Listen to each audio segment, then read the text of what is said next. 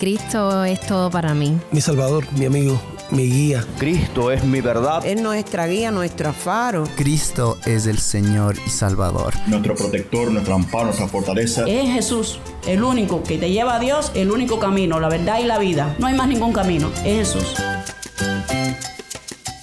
Estás escuchando a El Faro de Redención, Cristo desde toda la Biblia para toda Cuba y para todo el mundo. Hola, soy el pastor Daniel Warren. Gracias por acompañarme aquí en El Faro. Estamos en una serie titulada Predicaciones desde Cuba. En esta semana compartimos contigo sermones de pastores cubanos. Esperamos que estos sermones sean de mucha bendición para tu vida. Hoy vamos con el pastor Josué Sánchez de la Primera Iglesia Bautista La Trinidad en Santa Clara, Cuba. El pastor Josué nos comparte un resumen de la primera carta a los Corintios. Quédate conmigo para ver a Cristo en su palabra.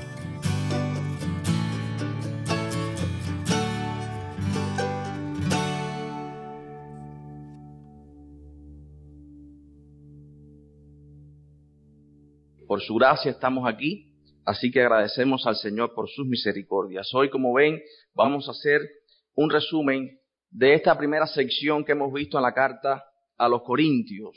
Pablo está terminando su primera sección, así que les invito a abrir su Biblia la carta a los Corintios, pero también tenga en el Antiguo Testamento el libro de Proverbios, porque vamos a estar haciendo algunos saltos para entender algunas verdades importantes para nosotros hoy.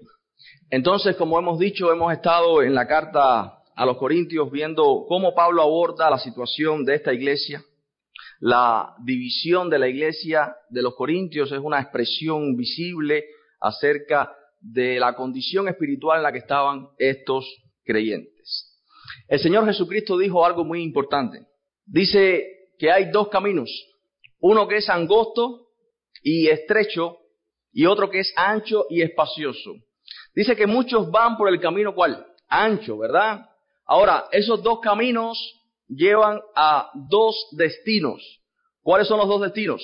La vida y la muerte. ¿Cuál es el camino que va a la vida? No parece un camino muy agradable, no parece un camino muy apetecible, parece a veces un camino donde no nos gustaría estar. Sin embargo, el Señor Jesucristo dice que ese camino va a la vida. En este viaje de vida, hermanos, donde estamos, sin duda, como dice el Señor, y es el énfasis de todo el libro de Proverbios también, hay dos sendas, hay dos rutas, hay dos caminos para tomar. El camino de la sabiduría de Dios que va a la vida, que es lo que Pablo ha estado diciendo en el capítulo 2 y 3, este énfasis, este llamado a la iglesia a arrepentirse de andar en la senda de la sabiduría de este mundo, el camino ancho y espacioso, y edificar en esa sabiduría de este mundo y regresar a la senda del camino de la vida, que es sin duda ser instruido, abrazar una relación viva, real, con Dios, porque sin duda no podemos separar la instrucción de la palabra de la relación misma con el Dios que nos ha hablado. Por eso es que Pablo dice en el versículo 6 del capítulo 4, para que no piensen más allá de lo que está escrito. La conducta cristiana debe sujetarse a las escrituras. Lo que sucede en muchas ocasiones es que la influencia de la religión pagana por una parte y la religión secular por la otra influencia la vida de la iglesia y entonces nos empezamos a apartar de la senda de la sabiduría.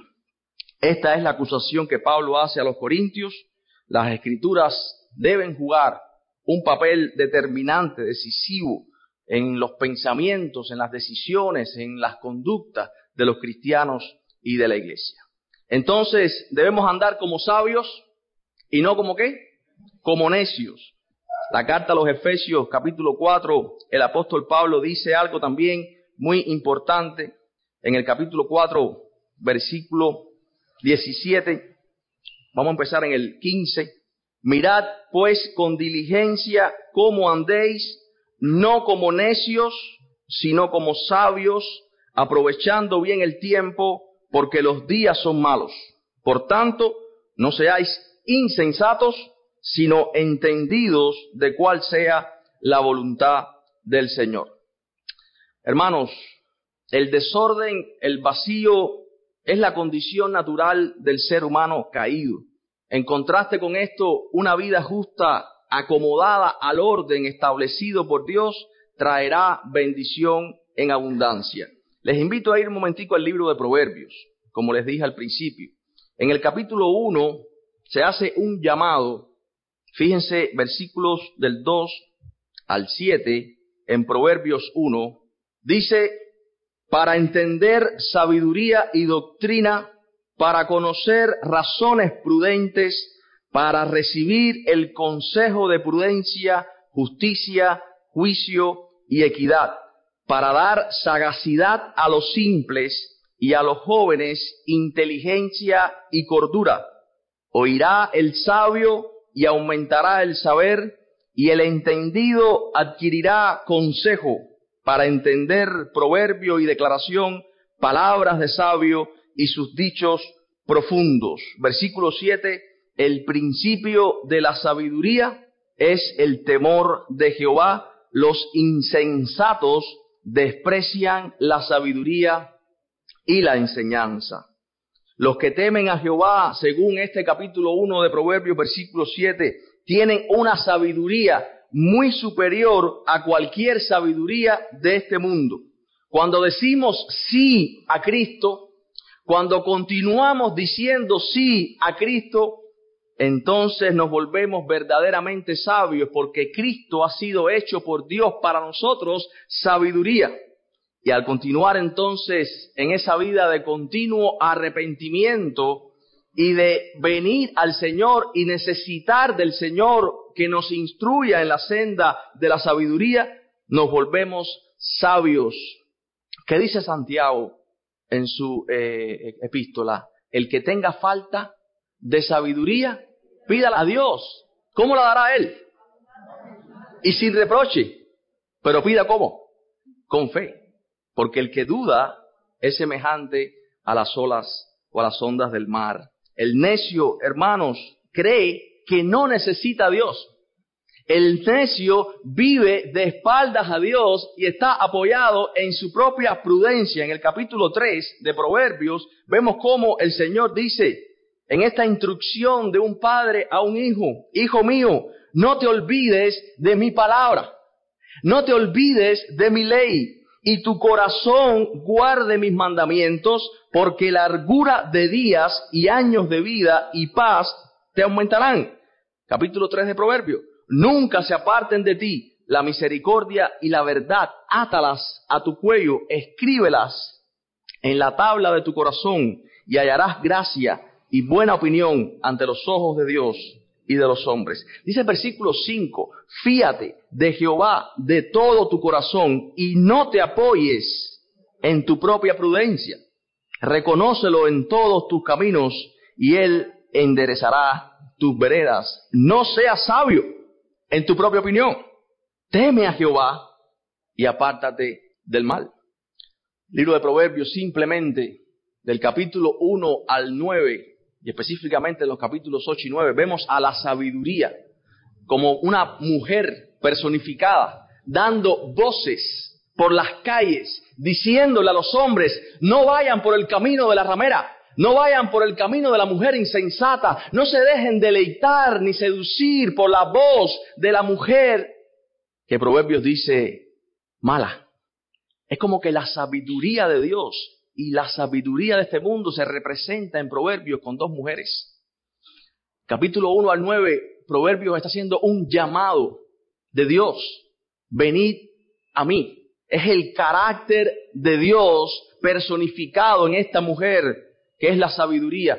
Sin duda, por eso Pablo dice en Corintio, en este misterio revelado, que esa sabiduría es Cristo, el Evangelio, la palabra de la cruz. Y necesitamos entonces entender por qué senda vamos, por la senda de la autodeterminación, por la senda de la autosuficiencia, por la senda, senda de creer que somos suficientes y no necesitamos a Dios. Ese es el camino ancho y espacioso que va a la perdición.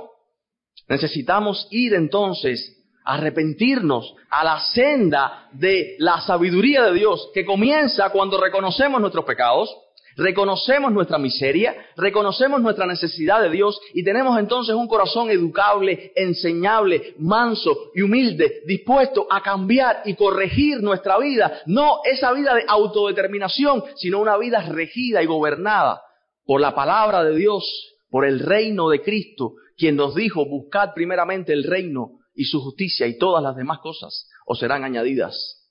Que Dios sea verdaderamente el rey de tu vida, no algo añadido a tu vida, sino el rey que rige tus pasos, que gobierna tu corazón, que su palabra esté verdaderamente, como dice en las tablas de tu corazón escritas, en el centro de tu existencia. Hermanos, y quiero que entendamos algo, porque estos cristianos corintios habían sido seducidos por los filósofos de la época, habían sido seducidos por los métodos de liderazgo de la época, por los métodos de enseñanza, por la retórica excelsa y, preciosa, por, la manera de, filosofar y entender eh, eh, misterios o desentrañar, desentrañar perdón, pensamientos profundos. Y déjame decirte, que Satanás sabe más filosofía que todos los filósofos de la época y sabe más Biblia posiblemente que muchos de nosotros y puede tejer y puede hacer una cosa bien malévola donde no entendemos porque hay un contenido de verdad alto, hay mezcla de verdad y mentira. Ese proceso de madurez espiritual es el proceso, ¿saben cuál? De conocer la voz de Cristo. En medio de mucho ruido, en medio de un mundo lleno de falsos maestros, de falsos apóstoles, de Satanás engañando a este mundo con ideologías, conceptos, principios, filosofías. Los cristianos, dice Jesús, mis ovejas oyen mi voz y yo las conozco y me siguen y yo les doy vida eterna. Una comida que no es de este mundo, una sabiduría que no es de este mundo, nosotros necesitamos escuchar la voz de Cristo. Y les pregunto, ¿cómo? ¿Cómo? Por la palabra que ha sido revelada. El Señor nos habla por su palabra. Si seguimos creyendo que podemos intuir a Dios desde nuestro corazoncito, sin su revelación especial, sin la razón, sin leer la Biblia, sin estudiarla, sin entender, entonces vamos a hacernos de Dios un ídolo, como hicieron los israelitas al salir de Egipto, que construyeron un becerro precioso con oro, con lo mejor que tenían, y le pusieron Jehová, pero no era Jehová, Jehová estaba en el monte con Moisés, revelando su palabra. Tristemente tenemos que decir que la iglesia cristiana no conoce Biblia, no lee la Biblia. Y nosotros necesitamos ir, hijo mío, no te olvides, dice Proverbios 3, de mi palabra. Al final del capítulo 9 de Proverbios hay algo claro. Los que persistan en andar en el camino de la maldad y de la insensatez, ese camino ancho y espacioso que el Señor dijo, solo encontrarán muerte aunque en ese camino ancho y espacioso experimenten diversión a alegrías, es como una droga que te está engañando. Es como la vanidad de creer que tienes algo, como un sueño. ¿Cuántos han soñado que han encontrado un millón de dólares? O que ya tienen un tío millonario, una herencia. O de pronto estoy en un, en un barco, en el sueño, ¿no? Empiezas a tú a expresar en el sueño todos tus tu deseos reprimidos. Pero es como esa vanidad del sueño cuando te despiertas por la mañana, te despierta el mismo gallo de siempre, el mismo vecino taladrando, el panadero, estás en el mismo lugar. El necio puede ser una persona, oigan bien, el necio puede ser una persona educada, una persona instruida intelectualmente. El necio coloca su misma competencia humana por encima de la sabiduría de Dios. Y esta inversión, porque fuimos creados desde el principio para vivir de la palabra de Dios, fuimos creados para Él. Esta inversión de poner a Dios debajo o anularlo, solo lleva a los necios a un estado donde se autoperciben equivocadamente, sencillamente una y otra vez llegan a la conclusión de que Dios no hace falta y persisten obstinadamente en sus formas y métodos humanos.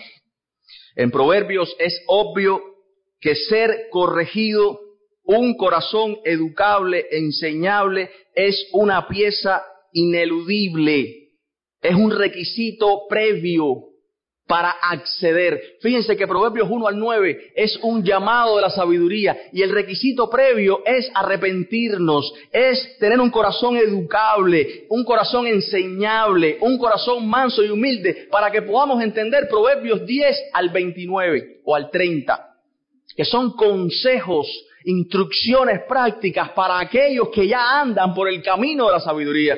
Y Proverbios 31, ese poema a la mujer virtuosa, es cómo luce esa persona que anda en el camino, en la senda de la mano de Dios.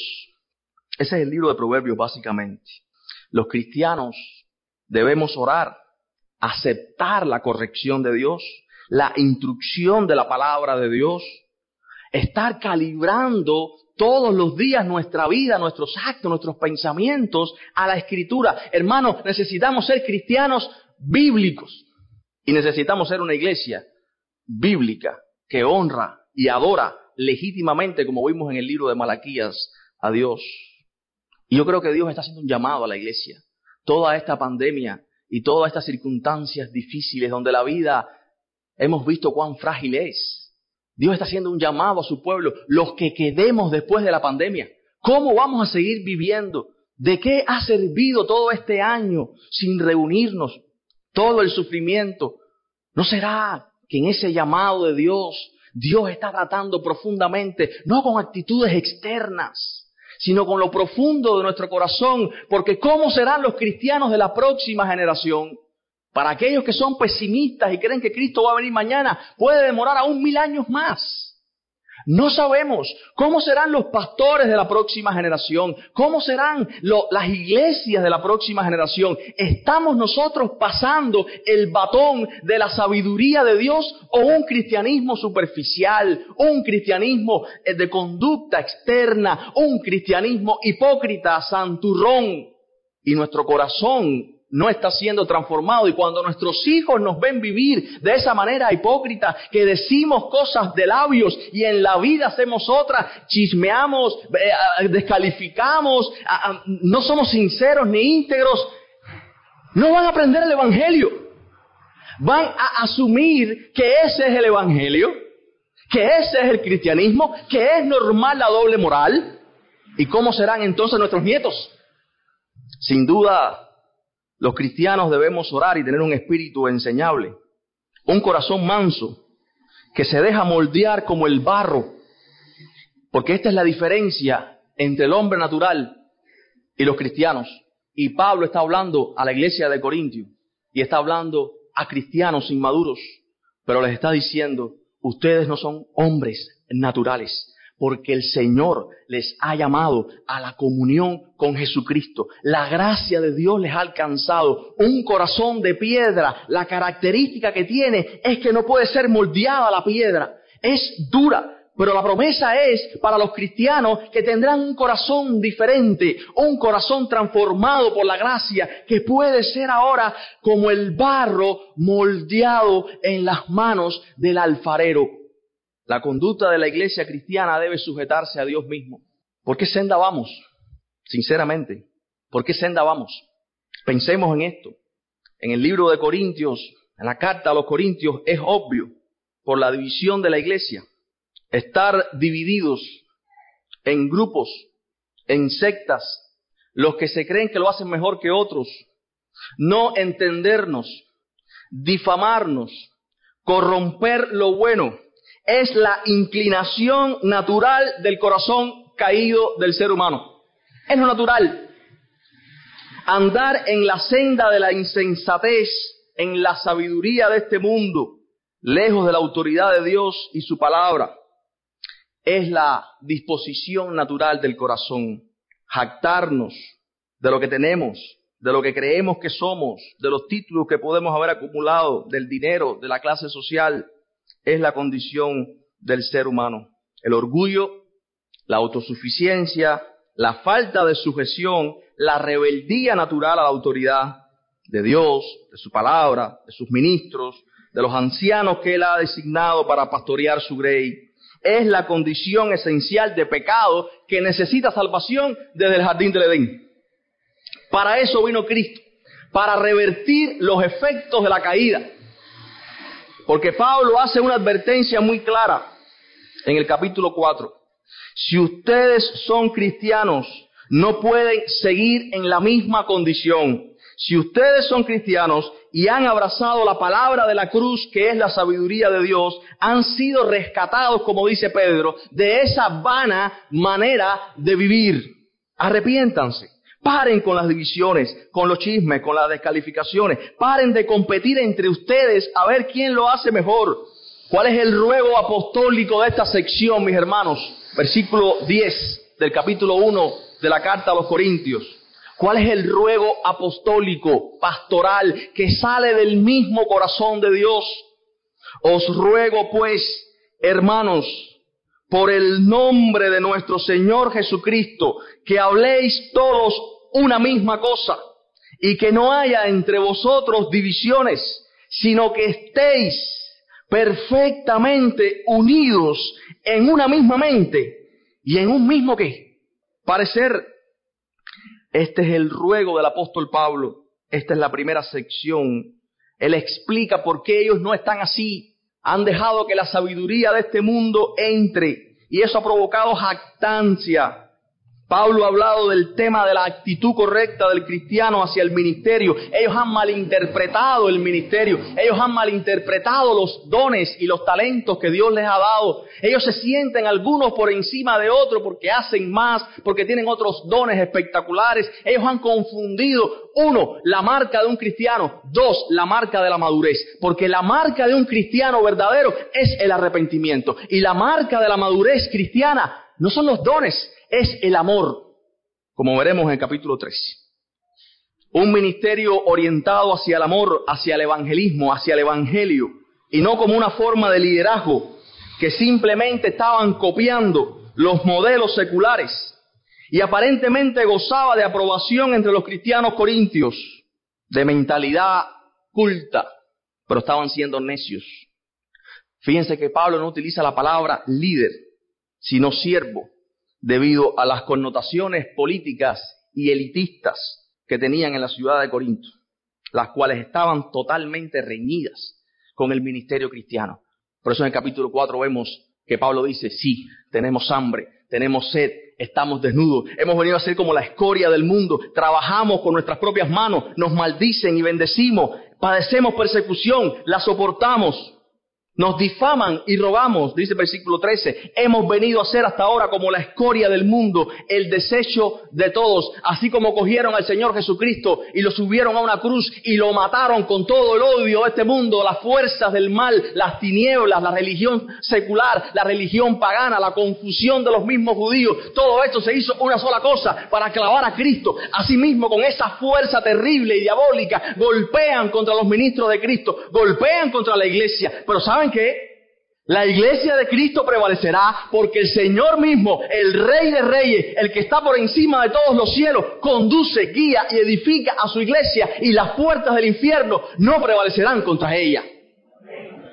Podemos estar seguros de que andar en la sabiduría de Dios, a la sombra del Omnipotente, al abrigo del Altísimo, es infinitamente mejor que ser cualquier cosa de este mundo que sea el mejor de este mundo. ¿De qué le vale al hombre, dice el Señor, alcanzar todo el mundo y perder su alma? Porque el Evangelio de Cristo es salvación, salvación. El hombre no necesita más grados académicos, necesita ser salvado, purificado, lavado de sus pecados, porque está en una condición que cuando Dios lo mira es horrible, aunque tenga un título académico, aunque sea el ser humano más moral de este mundo, delante de Dios está muerto por el pecado y necesita vida.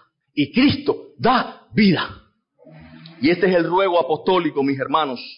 Una cosa es la iglesia, dice Pablo. Esta es la iglesia. Esto no es el mundo. y ustedes parecen mundanos, le dice Pablo a los corintios. Se los dice. Porque en el mundo es imposible ese ruego apostólico del capítulo 1. Imposible. La democracia norteamericana es la expresión más grande de la división del ser humano. Un presidente que sale con 51 más 49.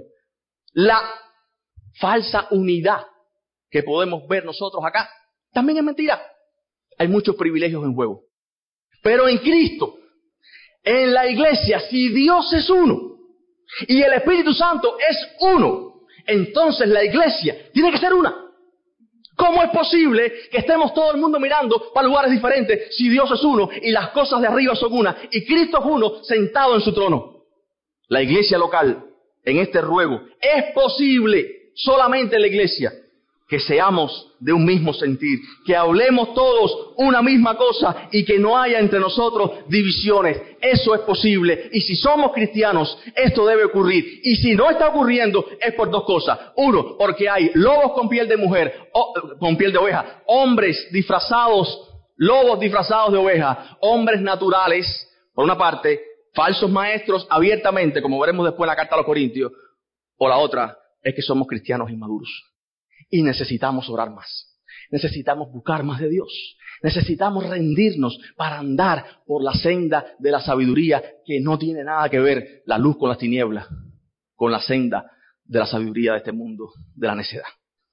Pensemos en este ruego apostólico por el nombre de nuestro Señor Jesucristo, que hablemos todos una misma cosa, que haya entre nosotros una verdadera espiritualidad que se expresa en un amor sincero unos por otros, donde nos cuidamos y estamos al tanto y estamos pensando en el bien de nuestro hermano.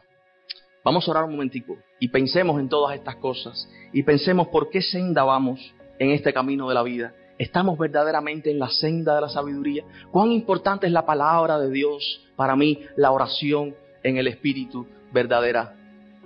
Oramos. Señor, tú nos estás invitando a través de las circunstancias tan adversas que estamos viviendo a que podamos mirar las cosas desde la perspectiva tuya. Sabemos que tú estás esperando, porque todos los enemigos van a ser puestos por estrado de tus pies. Somos la iglesia, no somos de este mundo y estamos juntamente contigo en los lugares celestiales. Ayúdanos a vernos como tú nos ves, a andar en tu sabiduría y no ser arrastrados por la sabiduría de este mundo que nos lleva a la muerte. Ahora que podamos mirar en nuestro corazón si hay envanecimiento, orgullo, altivez, arrogancia, y que podamos, Dios mío, ser consumidos en la cruz para que el Espíritu Santo esté dándonos vida, resurrección, poder para una vida transformada. En el nombre de Jesús. Amén.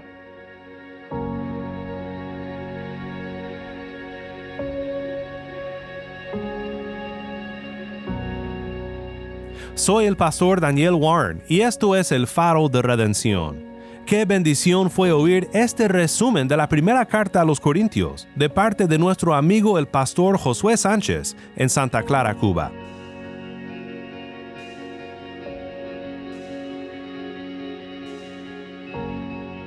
Te invito a que me acompañes mañana en esta serie Predicaciones desde Cuba.